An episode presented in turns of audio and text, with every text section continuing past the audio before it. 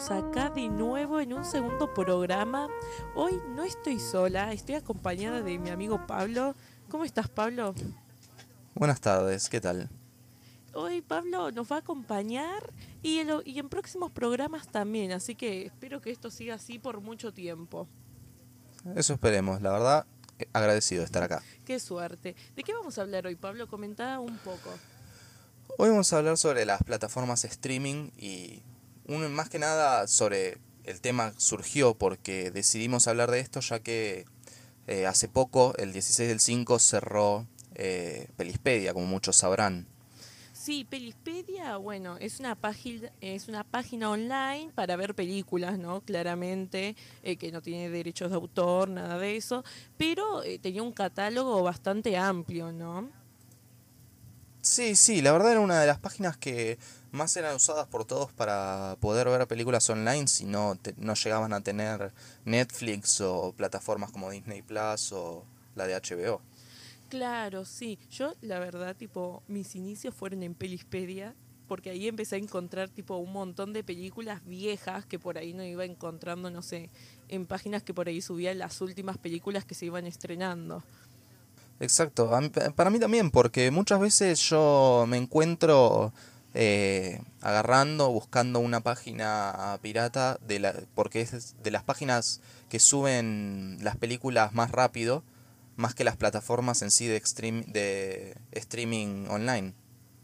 Muchas veces Netflix tarda muchísimo más en subir alguna película de las nuevas, entonces me, me termino viendo obligado a buscarla en internet antes que eh, buscarla en Netflix o esperar.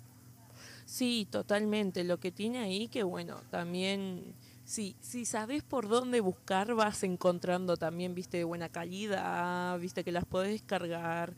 Eh, como que hay muchas, eh, muchas páginas donde podés encontrar, ¿no? Nomás es cuestión como de buscar un poco. Claro, y cada uno tiene sus páginas favoritas y sus métodos, la verdad personalmente yo uso, yo uso una página eh, que descargo un torrent y de ahí bajo a la, la película, ya que es mucho más rápido que, que tener que cargarla online y todo eso. Sí, obvio, yo también uso un montón esto de descargar películas, pero lo que a mí me pasa es que hay veces que me pinta, como, qué sé yo, no sé, buscar por internet y verla por ahí. No sé, porque, viste, porque a veces me da flojera esperar a que se descargue todo, y como dentro de todo tengo un internet decente, es como que aprovecho. Y claro, muchas veces aprovechando tener el internet bueno podemos agarrar y buscar una película un domingo si no tenemos ganas de esperar qué sé yo, 10, 15 minutos a que descargue y bueno, esperamos a que cargue y simplemente la vemos online. Sumando que ya casi se podría decir que todas las películas sean viejas o modernas, casi las podemos encontrar en internet sin casi ningún problema. Sí, totalmente. Hoy en día podemos encontrar de todo, la verdad que de todo, ya sea bueno, malo, viste, sino lo que sea, podemos encontrar de todo en internet. Pero volviendo eh, a lo que es eh, tipo el cierre de Pelispedia, ¿no? ¿Que, ¿Cuándo pasó esto? ¿La semana pasada? Eh, sí, la semana pasada, casi hace una semana, un poco menos quizás. Claro, sí.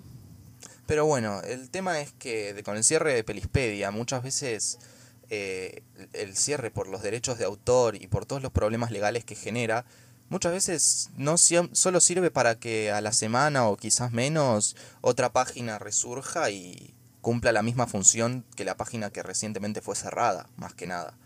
Sí, totalmente, totalmente. Es que en este caso, ¿no? Eh, lo que sería de Pelispedia, era una pareja que creo que era eh, de Brasil, creo, si no mal me equivoco. Honestamente no, no sé muy bien de eso porque no estuve leyendo demasiado, pero generalmente estas páginas sí, las suelen manejar gente como nosotros o como cualquiera que nos esté escuchando que eh, presenta eh, un servidor y empieza a subir las películas, ya que muchas veces con el tema de poner anuncios generan ingresos y esos ingresos ayudan muchísimo, la verdad. Sí, obvio obvio, pero mm, qué sé yo, viste, a mí me sorprendió igual, va, me sorprendió. E, es ilegal, ¿no? Uno piensa que no, pero la gente que sube esas cosas en internet, eh, tipo, no tiene los derechos de autor porque hay que pagar plata. Claro, exactamente, porque si nos ponemos a pensar a fin de cuentas, eh, no hicieron un contrato con los con la película o con los directores para poder presentar esta película o con quien tenga los derechos en este caso. Eh, entonces al resubir la película uno está expuesto a que al hacerse famoso también vengan consecuencias legales muchas veces. Claro, sí, por eso mismo, em, por un lado, está bueno también lo que serían las plataformas de streaming como Netflix o HBO Go y todas esas, porque ellas sí tienen los derechos de autor. Por eso, en muchos catálogos no podemos encontrar eh, muchas películas o no tiene todas las películas que existen, eh, porque hay que poner plata de por medio, o si no, por eso también las borran. Claro, en el caso de Netflix, lo que tiene es que al ser un al tener que ganar derechos de autor, contratos por acá, contratos por allá, muchas veces eh, van haciendo lo que le llamo yo un ciclo en donde suben una película, ven qué tal qué tal mide en ciertos lugares, ya que es diferente el catálogo de Argentina con el catálogo de Estados Unidos, obviamente. Ven qué, cuánto mide esa película que subieron y si deja de medirla, la bajan del sitio, la verdad, muchas veces. Entonces, estos ciclos muchas veces vemos que si nos gustó mucho una película de repente, al, quizá al mes o quizá al año o quizá nunca, pero capaz en algún momento desaparece y nos preguntamos por qué. Y porque o la película dejó de medir y les dejó de generar ingresos, o muchas veces simplemente la película ya se volvió vieja y deciden retirarla para no tener que seguir pagando estos derechos de autor. Por eso muchas veces al entrar a estos catálogos que tenemos en línea, eh, que no son las plataformas que utilizan los derechos legales, eh, encontramos una gran variedad de películas porque ellos no se tienen que preocupar siempre por tener los derechos de autor a fecha. Entonces pueden generar ingresos de otra manera que es mediante los anuncios que ponen en internet. Igualmente yo te digo eh, que por momentos, tipo, por más que me, eh, me parezca más práctico al momento de encontrar películas, eh, el descargarlas o verlas online, me gusta también lo que son las plataformas, ¿no? Porque también es un poco también ayudar a lo que es la industria cinematográfica. Exactamente, muchas veces contratar estos servicios no solo eh, el beneficio va para Netflix, sino que muchas veces eh, ese beneficio va para quizás alguna película de cine independiente que le están pagando por estos derechos de autor de la película. En cambio, si la vemos en línea, muchas veces esto, estos beneficios se los queda a la persona que subió la película, más que este cine independiente que quizás hizo una muy buena película. Por eso muchas veces a las personas nos interesa fomentar eh, el contratar estos servicios si hay alguna película que realmente nos guste, en vez de buscarla online, para poder ayudar a, este cine independiente o a estos creadores que usaron un montón de su tiempo para realizar estas películas. Sí, totalmente. Igualmente, viste que, bueno, últimamente en las plataformas también están sacando eh, sus propias producciones, ¿no? En el caso de Netflix ya tenemos un catálogo bastante eh, importante, ¿no? Claro, nos, nos, llama mucho la atención cómo de repente eh, Netflix fue surgiendo y cuando tuvo realmente un gran beneficio, ellos agarraron y empezaron a hacer sus propias producciones, cosa que muchas veces podemos ver bien o muchas veces quizás podamos lamentar con ciertas películas que decimos, sí, bueno, no tienen la mejor calidad del universo, pero a fin de cuentas le dan trabajo a muchas personas y a muchos actores. Sí, totalmente. A mí lo que me pasa con las películas de Netflix, que claro, yo soy más por ahí de las películas independientes, viste, de otro estilo de películas.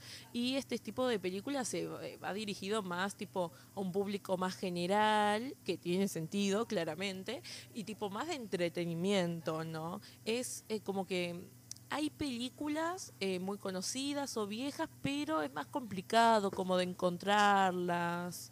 Eh, no sé, ¿viste? Sí, exactamente. Yo pienso lo mismo, ya que muchas veces eh, a estas películas, como las presentan, son películas domingueras que generalmente nunca las vamos a encontrar en algún premio Oscar o algo de eso, porque generalmente no son de la mejor calidad han tenido, la verdad, y tengo que reconocerlo, que muchas de las, algunas de las últimas series que han estado subiendo tienen una mejor calidad y tienen un mejor desarrollo que quizás llama la atención y nos hacen reflexionar algunas horas a veces sobre la trama de lo que trate la película quizás.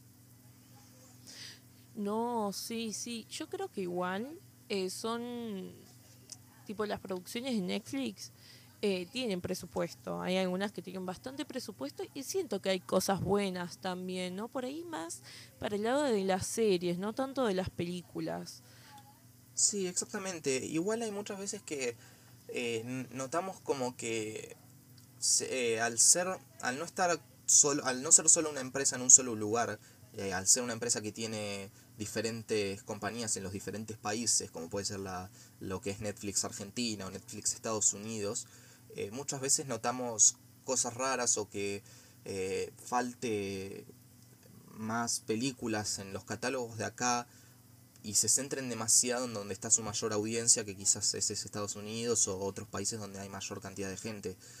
A mi parecer es un fallo porque también acá hay muchos que nos interesan ciertas películas y que lamentablemente no podemos ver hasta un buen tiempo o que ellos se decían subirlas. Claro, sí, sí, sí, sí, en eso reconcuerdo. Eh, por eso hay una plataforma que es de Argentina que se llama Qubit. No sé si alguna vez lo usaste. La verdad no la conozco y por ahora no la usé jamás.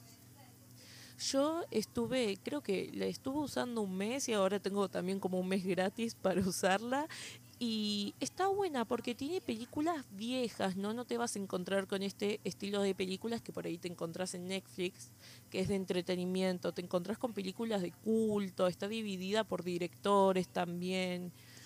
Eso es una buena característica que puede tener. La verdad hasta ahora nunca la usé, pero por lo que me estás contando tiene, tiene potencial. Sí, sí, a mí la verdad me gusta mucho. Lo que me gustaría es que su precio sea... Eh, más bajo porque está casi el doble de lo que sale en Netflix o HBO, por ejemplo. Pero, qué sé yo, el catálogo es un poco reducido, pero estás seguro de que vas a encontrar unas películas que si te gusta el cine independiente o el cine de otras épocas también, eh, te va a gustar. Claro, igual siempre estamos los que tenemos que aprovechar ese mes gratis como vos y yo que eh, tenemos quizás un mes ahí para aprovechar y ver cada película que nos guste y aprovechar cada segundo que nos ofrece la aplicación. Sí, olvídate, sabes cómo soy yo, un, un mes, una semana gratis y miro todo por ahí, todo lo que puedo. Y sí, hay que aprovechar porque hay veces que se puede y hay veces que no se puede. No, sí, obvio, pero bueno, qué sé yo, dentro de todo, viste las plataformas como Netflix, viste o HBO, o también, ¿cómo se llama esta, la que es de Amazon? Disney. Ah, la de Amazon no, todavía, la, honestamente no la conozco. Eh, Cuéntame un poco más. No sé si se llama como Amazon Prime, una cosa así, que también es una plataforma de streaming donde podés ver películas, ¿viste? Y todo eso. Em, está más o menos lo mismo que Netflix, ¿no? Pero la verdad es que no sé, tipo, qué onda, nunca lo usé, no sé cómo es su catálogo. Mm, interesante, no, yo personalmente la única que utilizo así, que me da el presupuesto por utilizar, es Netflix. Pero lo que noto es que Netflix tenía como un monopolio de cine en lo que es de derechos de autor, obviamente, no en todo legal. Eh, tenían monopolio y últimamente es como que se fueron, fueron apareciendo otras compañías que notaron que podrían tener una ganancia importante si realizaban lo mismo que realiza Netflix, el, el servicio de streaming de películas online, eh, como puede ser Disney Plus o otras plataformas como la de HBO o la de Amazon que vos me mencionabas recién. Y es interesante porque eso a su vez puede generar que entre plataformas mejore mucho la calidad, porque al notar la pérdida de usuarios en ciertas plataformas va a hacer que eh, quizás la empresa eh, note esto y se preocupa un poco más por mejorar su calidad. es decir, los que salimos beneficiados de que existan otras plataformas así, somos generalmente todos los usuarios que, los apoyamos, ya que al ver que perdieron usuarios van a mejorar muchísimo su servicio, incluso o bajando precios o poniendo más películas o de diferentes maneras las cuales nos favorecen. Sí, eso es verdad, tipo como que no había pensado eso que me habías dicho, que es verdad, va, va como a fomentar de que eh, las producciones, viste, eh, vayan... Vayan para mejor. Queriendo, claro, como evolucionar. Eh, a mí lo que me pasa, tipo, es como que... Mm, siento como que es como toda una competencia, ¿no? Siento como que como a Netflix le fue bien porque yo estuve investigando un poco de la historia ah, y Netflix está hace, creo que empezó en el 97 y empezó como vendiendo DVDs. Eh, tipo como de alquiler estilo blockbuster, ¿viste una cosa así? Claro, es que si nos ponemos a fijar y nos ponemos a pensar qué fue lo primero, no fue ninguna de estas plataformas, lo primero fue eh, que Netflix se dio cuenta del potencial que tendría poder ver las películas que quieras online por un precio fijo y ver todas las películas que vos quieras. Si recordamos, antes nos, nos teníamos que ir a un local que vendiera películas, alquilarlas y devolverlas, o en su caso comprarlas. Pero esto se fue dejando un poco de lado hace bastante y eh, empezaron a surgir estos servicios de películas online. Es que claro, sí, es que es una de las características que tienen estas plataformas, es la facilidad que uno tiene para poder ver una película eh, de buena calidad, eh, sin, eh, sin publicidades, todo en un, por la tele o por la compu, por un celular, tiene como esa facilidad. Eso es lo que a mí a fin de cuentas me llama mucho la atención, como Netflix te, das cuenta del potencial que tiene y no tiene la necesidad de ponerte demasiada publicidad dentro o casi, casi nula eh, dentro de su aplicación. Creo que no tiene publicidad. Ahora mismo no lo recuerdo. No recuerdo haber visto alguna publicidad adentro de la aplicación de Netflix. No, ¿sabes que creo que no? No, a mí nunca me pasó eso. Eh, y no creo tampoco, porque como decíamos antes, vos pagás para poder ver tipo no sé, un cierto catálogo de películas y todo eso. Muchos ahí utilizan una pequeña, hay una pequeña ventaja de, del internet de hoy en día, que es usar una VPN para poder obtener el catálogo de Estados Unidos, que es uno de los catálogos más amplios que tiene Netflix. Tiene casi, por no decir todas las películas que vienen saliendo últimamente. Y es interesante. Bueno, ¿sabes? Yo eso nunca lo utilicé para lo que sería Netflix, sí lo utilizaba para ir para, para ver películas online eh, de, de otras partes del mundo, pero eh, yo siento que si uno lo utiliza para, no sé, ver películas que se estrenan, no sé, en Rusia, no, no va a estar los subtítulos, por ejemplo, en nuestro caso, en español, o va, no sé, me parece. Claro. No, el tema, no, exactamente, viene a lo que decís vos. Y hablando de subtítulos también, muchas veces me he encontrado eh, producciones de Argentina con actores argentinos conocidos, eh, doblados al español. Y me he quedado con cara de, ¿por qué? ¿Qué necesidad si ya están hablando en español? Entonces, sí, muchas veces también tenemos que pensar en las barreras del idioma también para ver las películas que dificultan ciertas cosas como capaz perdernos de una buena película de otro país que quizás es una gran película pero por la barrera del idioma no la podemos entender o disfrutar como se debería. No, man, eso de que doblar las películas argentinas al español, no te la puedo creer. Esa no la sabía. Sí, exactamente la vi en una sola específicamente, que ahora no recuerdo el nombre, pero tenía actores muy conocidos de Argentina, los cuales quizás sí no son uff, qué buenos actores, pero son actores bastante conocidos. Y que te llamaba la atención escuchar la voz de, no sé, de alguien que conocías con una voz doblada. Entonces es muy raro. Eh, la verdad llama mucho la atención a veces que doblen así películas argentinas en Netflix, en este caso, como estoy hablando yo. Bueno, sí, em, ¿cómo se llama esto? Eh, es que eso depende mucho, eh, depende del lugar, porque por ejemplo acá en Argentina, eh, las estadísticas que creo que fueron del Inca, una cosa así, los argentinos prefieren ver las películas subtituladas, por ejemplo. Entonces por eso hay cines que te pasan las películas subtituladas y todo. Pero me imagino que, por ejemplo, en España, eh, pues, me imagino, ¿no? no prefieren doblado, ¿entendés? Claro. Igual acá mismo también, muchas veces el doblado es algo importante para la sociedad porque no tenemos quizá la capacidad de entender ciertas películas. Porque si bien hay películas muy buenas que he conocido eh, del cine de China o quizá Japón, eh, muchas veces las tienen que doblar porque de Argentina creo que no hay nadie que sepa Japón, más o menos. Eh, japonés digo. ¿Cómo es? Y muchas veces me pasa que me encuentro, yo soy fanático de escuchar las películas en su idioma original y tener que subtitularlas, pero muchas veces eh, los subtítulos están a veces un poco equivocados con lo que intentan traducir de su película. Bueno, a mí era una de las cosas que primero me asustó fue eso al momento de pagar Netflix, que yo también soy mucho de ver películas subtituladas, y yo decía, ya veo que tiene un subtítulo, viste, malo, y yo digo, ¿cómo voy a ver esta película? Pero dentro de todo siento que eh, los tiene bastante bien, ¿eh? Son buenos subtítulos. A mí mi experiencia personal con Netflix es interesante porque nunca lo nunca al principio nunca la contraté yo como para decir mm, vamos a contratarlo porque quiero ver que quiero ver estas películas. Siempre me manejaba o bajándolas de internet o mirándolas por la televisión, honestamente. Pero cuando contraté una de las empresas de telefonía me vino un mes gratis eh, o tres meses gratis de Netflix que ya venían pagos. Y dije, bueno, si te viene pago hay que aprovecharlo y ya está.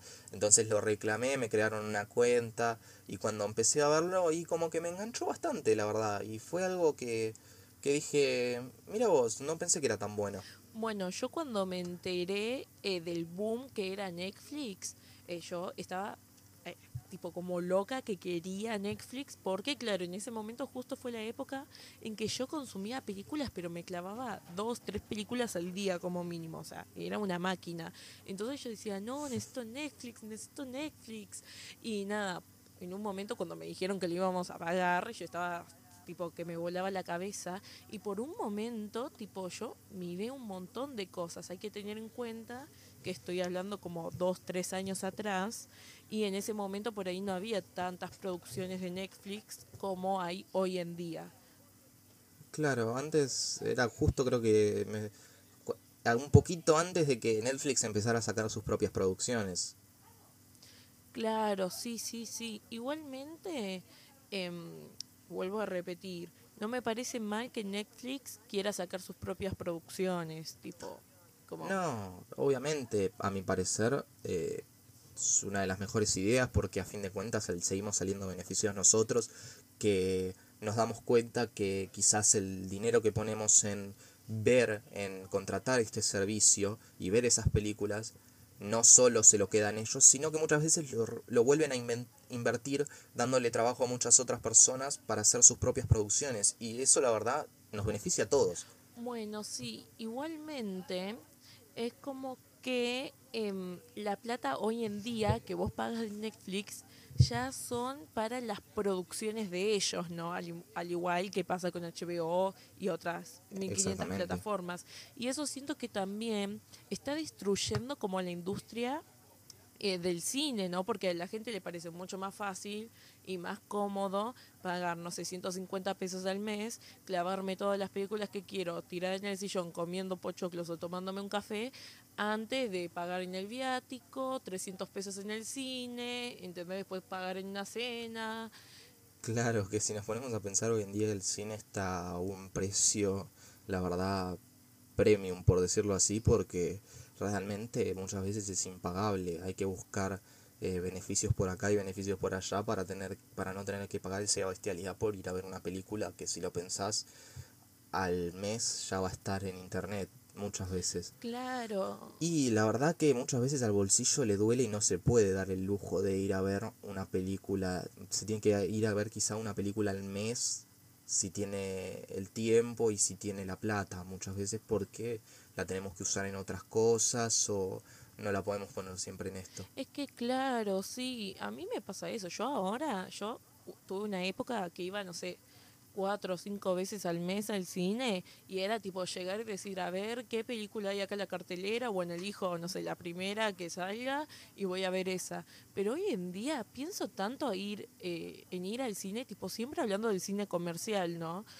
Obviamente, Eh, sí. eh, pienso tanto eh, eh, si voy a ver esta película, qué tan buena es, porque de verdad es como una cantidad de plata bastante importante. Imp- Exactamente, completamente. Si, si nos ponemos a pensar, eh, hoy en día, por la última vez que fui, creo que estaba alrededor de 400 pesos y es una bestialidad. Por eso los que quizá tienen el lujo de poder encontrarse un 2 por 1 y invitar a alguien ya y pagar entre los dos eso ya es reducir el precio y capaz poder darse el lujo de ir a ver. Pero si no tenés esas oportunidades de encontrar un 2 por 1 o esas cosas, la verdad es algo, es un lujo que uno se, se tiene que tomar, si no. Sí, totalmente. Igualmente, mira, para la zona que vivimos nosotros, nosotros vivimos como en una zona muy lejos del centro. Nosotros vivimos en Buenos Aires, pero vivimos a como dos horas de microcentro, donde está el obelisco, que conoce todo, todo, todo el mundo por foto. Entonces, es ahí a donde están situados los eh, cines que, eh, qué sé yo, pasan películas nacionales o independientes, que la entrada es más barata y te hacen descuentos por estudiantes y todo eso. Pero nosotros, para llegar hasta allá, terminamos gastando lo mismo que yendo, no sé, a ver una película comercial, por ejemplo.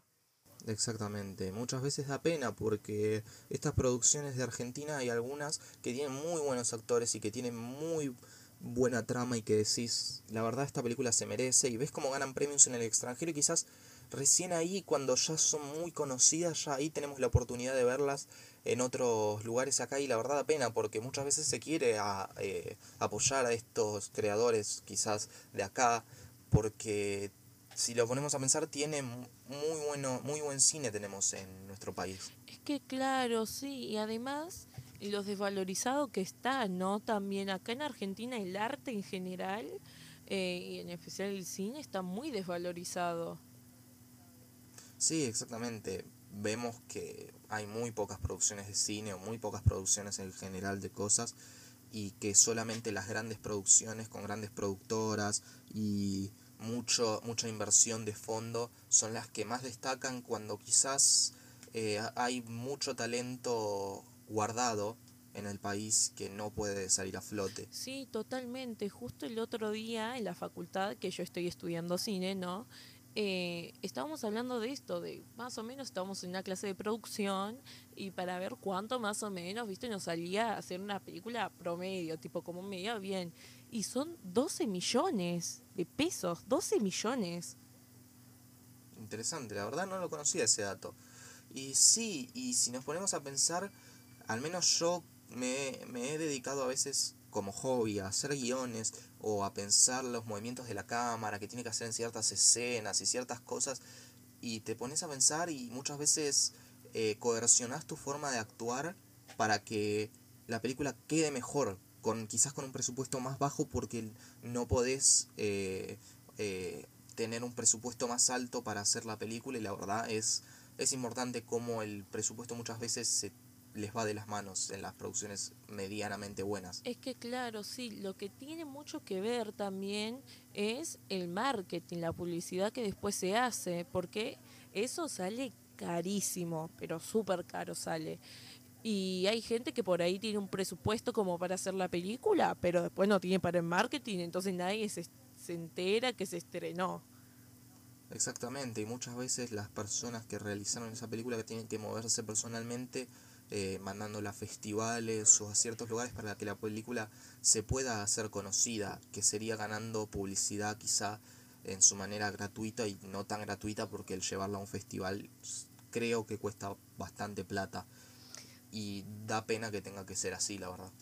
Sí, la verdad que desconozco eh, eh, eso de llevarlo a un festival, no estoy segura, por eso prefiero no comentar mucho, pero sí, la verdad que hoy en día acá hacer una película en Argentina este, es, casi- es imposible, es imposible. La verdad, sí.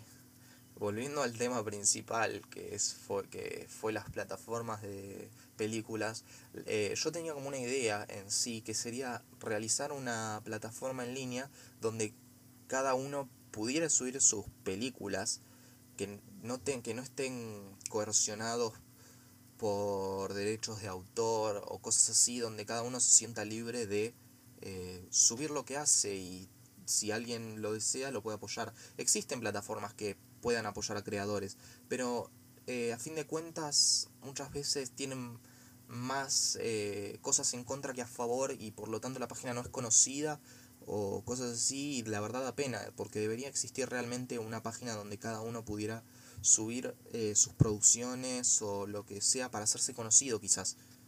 Y si la página se volviese viral esas producciones realmente quizás saldrían más a flote. Sí obvio. Pero viste que hoy en día, bueno, hablando, seguimos con las plataformas ¿no? de streaming, que eh, tienen, que hoy en día tienen bastante fuerza, empezaron a salir un montón más, como las que yo les comentaba antes, como Qubit, eh, o también está la del Inca, em, que también tipo sube las películas argentinas, pero eh, también hay muchas más que ahora no conocía una, pero no me acuerdo el nombre, que también son nacionales por ahí y que nadie las conoce, por ejemplo. Exactamente, yo muchas de estas de que nombraba yo no las conocía y que definitivamente después de esta charla les voy a echar un ojo porque sirve para apoyar el cine nacional y además para ayudar eh, con un mínimo granito de arena quizás. Sí, obvio, obvio, siempre, siempre, siempre. Lo malo que de lo que tiene la aplicación del Inca, por ejemplo, es que son solo eh, tipo las películas que fueron apoyadas por, eh, por el Inca. Para los que no saben, bueno, mm. el Inca es un instituto eh, que nada, ayuda y apoya a directores de cine a poder crear sus películas, ¿no? Exactamente, y la verdad, dentro de todo, es uno de los principales acá en Argentina para, para eso. Generalmente, si no es el más importante, creo yo. Es que sí, es que por lo general el Inca también te ayuda, viste, con la distribución, viste, un par de cosas más. Aunque siempre cuando se hace con el apoyo del Inca, siempre suelen haber otras productoras también metidas, porque como ya les dije antes, acá en Argentina es caro hacer como una película decente que salga a los cines. Exactamente, porque en general en sí, tanto acá como en cualquier lado, es acercar una película, pero muchas veces eh, por la situación del país o por las situaciones que sean, es caro hacer una película realmente y que quede bien. Porque si nos ponemos a pensar a fin de cuentas, hay muchas personas trabajando atrás de cada película y no solamente hablando de actores muchas veces o simplemente de, ¿cómo se llama? Personas, lo, creo que son eh, agregadas, eh, por ejemplo, para el fondo o personas que pasen no, solo, no solamente ese tipo de personas, sino las personas que después se encargan de editarlo, de hacer que ese video se vea bien, de grabarlo, el que se encargó de escribir el guion. Eh, todo esos, la verdad, merecen y son parte de la creación final. Por, por ende, merecen el reconocimiento que se les tiene que dar. Tanto a los camarógrafos, los guionistas, los que se encarguen después de editar, simplemente también, que son trabajos realmente pesados o simplemente los que actuaron, o cada uno que participa muchas veces tiene que recibir un porcentaje o un sueldo y eso es lo que también encarece demasiado el producto final para realizar una película. Muchas veces tienen que alquilar cosas o muchas veces se, se buscan tener que alquilar lugares para poder grabar con un cierto tiempo limitado y si se pasa ese tiempo tenés que pagar más. Entonces esas, cada esas cosas van sumando al producto final y, y tienen, es lo que le dan el precio final ese que muchas veces resulta altísimo. Igual, yo tengo un pensamiento personal que es que se pueden realizar buenas películas con buenas ideas y un, y un presupuesto bajo. El tema es ese, muchas veces en ciertas situaciones se te generan limitaciones que son difíciles de, de romper teniendo un presupuesto bajo. Sí, totalmente. Yo también soy de esas personas que para hacer una buena película por ahí no necesitas el mejor equipo, nada de eso, nomás tenés que tener un buen guion y tener un, no un conocimiento en producción, pero el saber cómo organizar las cosas para poder, eh, tipo, sacarle jugo a todo lo que tenemos y a lo que llegamos a tener para crear algo bueno. ¿Sabéis alguna película tipo como para recomendar que tenga así presupuesto bajo? De presupuesto bajo, realmente no. Eh, es exactamente conozco una de- eh, si todos que todos conocemos y que creo que más o menos la gran mayoría habremos visto que es la de So que empezó con un presupuesto bajísimo para hacer una película y terminó en una de las sagas más multimillonarias de la historia del cine pero que esa película se empezó filmando en un solo cuarto y con poquísimos actores y poquísimo presupuesto Bueno, sí, a mí una película que me gusta un montón es La Masacre de Texas, que la recomendé, voy a pasar el chivo, eh, en uno de mis videos que hablaba sobre el género slasher. Y tipo, esa película de verdad tiene muy bajo presupuesto, pero le sacaron el jugo al extremo porque es una película de terror y transcurre como en un campo, solo en un campo y en casas abandonadas. Y esa suciedad que se nota de bajo presupuesto de, no sé, no pude ni siquiera eh, comprar el, el jabón para la ropa, es como Claro. que se ve refleja- reflejado y ayuda como eh, a la atmósfera de la película. Exactamente.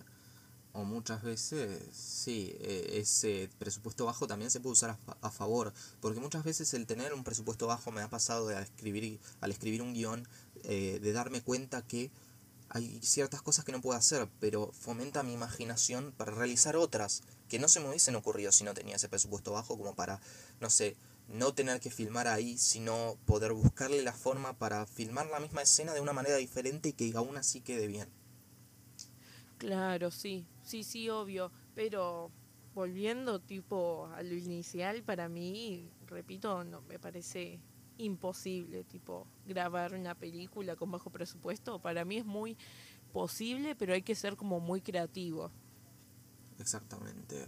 Generalmente, si a fin de cuentas, más allá de tener buena calidad o tener el mejor equipo o los las mejores situaciones, muchas veces lo que una película necesita es una buena historia simplemente y no tanto eh, una calidad genial, porque hemos visto muchas películas que tienen un presupuesto altísimo y que resultan siendo bastante malas a veces. Sí, sí, sí, totalmente, totalmente. Vos decís, ¿para qué tanta plata? ¿A dónde metiste toda esa plata? ¿Viste? Pero en el sentido de, no a nivel de efectos o alguna cosa así, porque claramente si tienen plata, lo, lo invierten en eso, pero en otras cosas, ¿viste? Que vos decís, mira, viejo, con esta cantidad de plata te hubieras mandado una película de la puta madre. Exactamente, y muchas veces con la experiencia personal del tener que grabar o el tener que hacer ciertas cosas, uno se va dando cuenta de todas estas cosas que quizás eh, una, uno los tenía en el interior y no se daba cuenta. Sí, totalmente, totalmente. Pero igual la experiencia hace al maestro. Ah, me puse re filosófica, pero no, pero posta, el tener experiencias y probar y filmar a uno también le hace abrir los ojos y empezar a darse cuenta en esos pequeños detalles que van surgiendo al momento de hacer una película que uno nunca ve.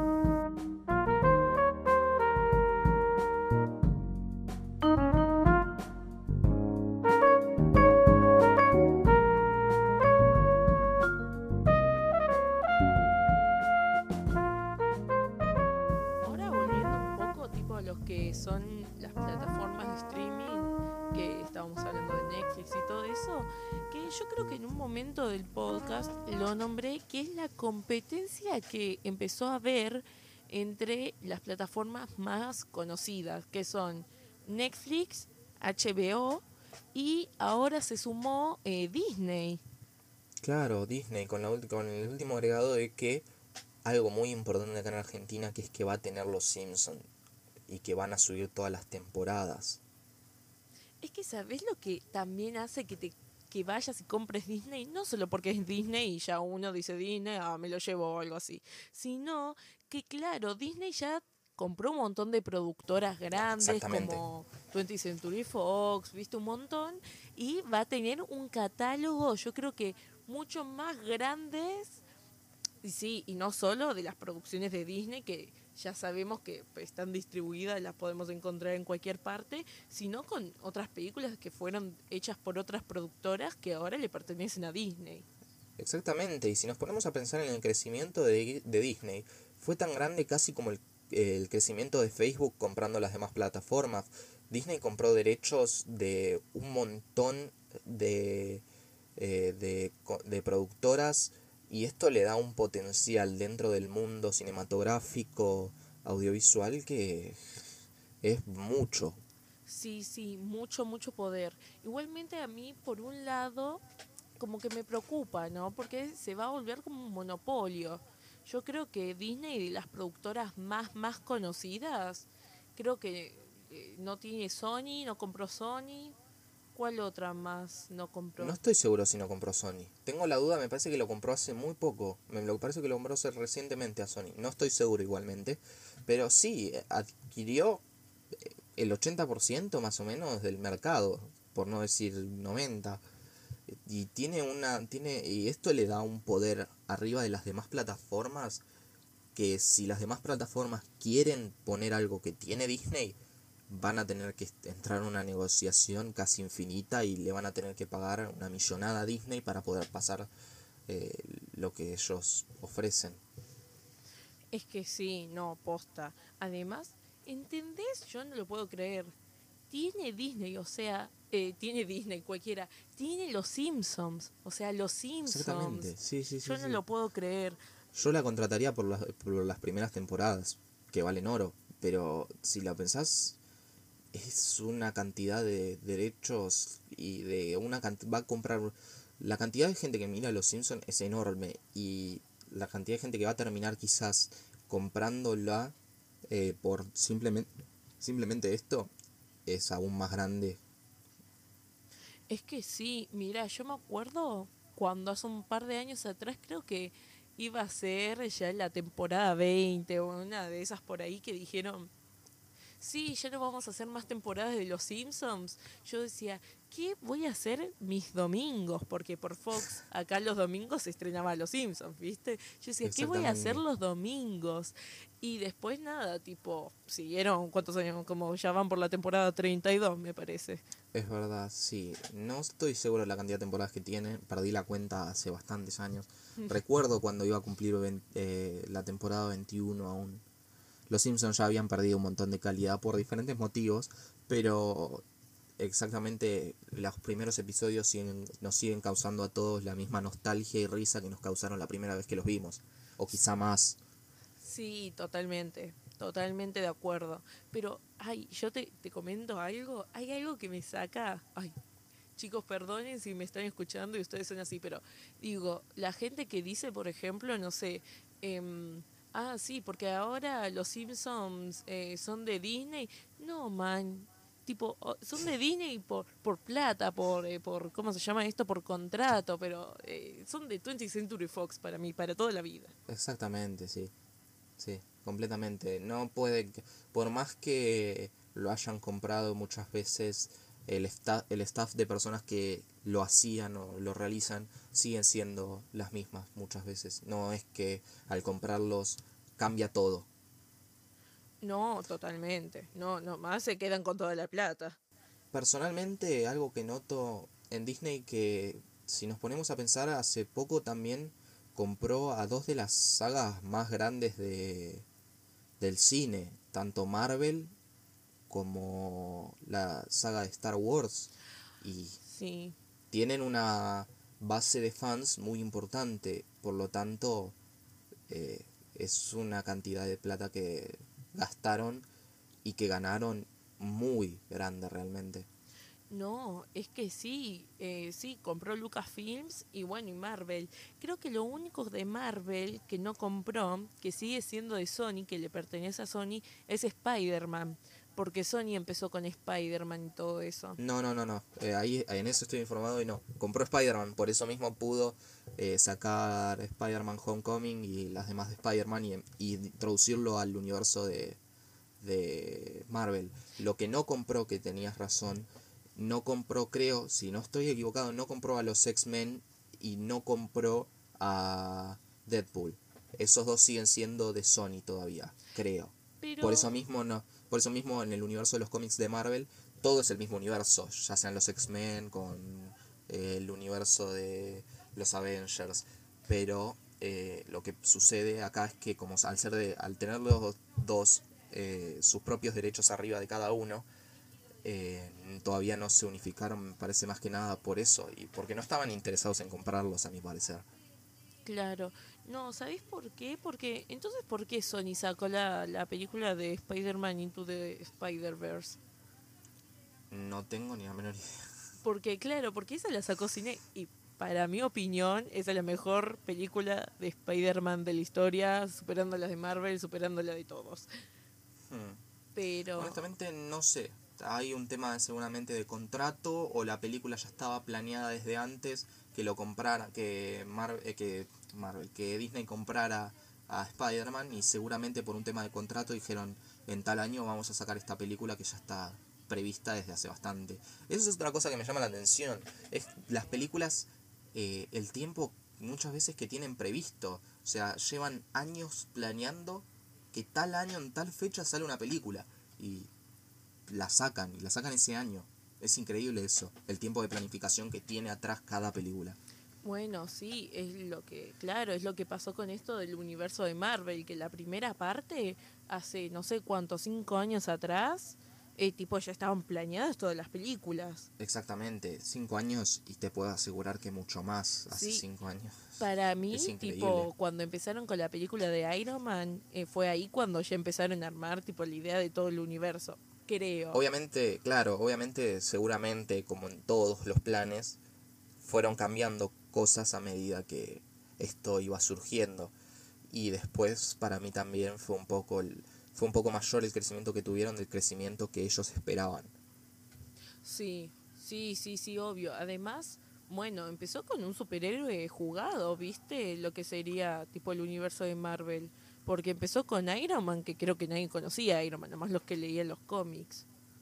Ah, sí, era un superhéroe bastante, bastante conocido, pero el tema sí, igual sí fue jugado ¿no? Eh, y al pensarlo, la verdad lo hicieron de una manera maravillosa. Hace poco me vi las películas de Iron Man de nuevo y la verdad que supieron hacerla bastante bien y supieron agarrar la esencia muy bien del personaje a mi parecer.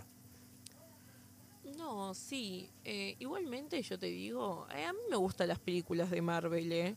Tipo, no hmm. son películas que me dedicaría, no sé, toda una semana a verla, tipo maratón, ni a palo. Pero una vez cada mucho, mucho, mucho tiempo. sí, son películas para ver. Son películas de entretenimiento, de entretenimiento, como decíamos antes. Sí, obvio. Pero bueno, volviendo a lo que sería la plataforma de Disney, eh, tipo, tiene eso, tipo que vos te pones a pensar y ahí vas a tener todas las películas de Marvel, todas las películas de Star Wars, eh, vas a tener todo ahí. Y si lo pensamos, es eso, muchas veces estas plataformas con el tema de los derechos de autor tienen un, pueden llegar a generar un monopolio. Pero bueno, al fin y al cabo, eh, todos los que son estas plataformas son prácticas, están buenas, ¿no? Aunque también estén tirando un poco eh, a la industria. Pero bueno, chicos, espero que les haya gustado este podcast. Vos, Pablo, ¿cómo estás? Tipo, ¿cómo, ¿qué te pareció? Bien, bien. La verdad fue una buena experiencia para empezar y creo que podemos ir desarrollándolo eh, más adelante completamente. Tiene mucho potencial y tenemos mucho de qué hablar completamente. totalmente de acuerdo. Así que nada, fin, bueno, le damos el cierre a este podcast y nos vemos en el próximo programa.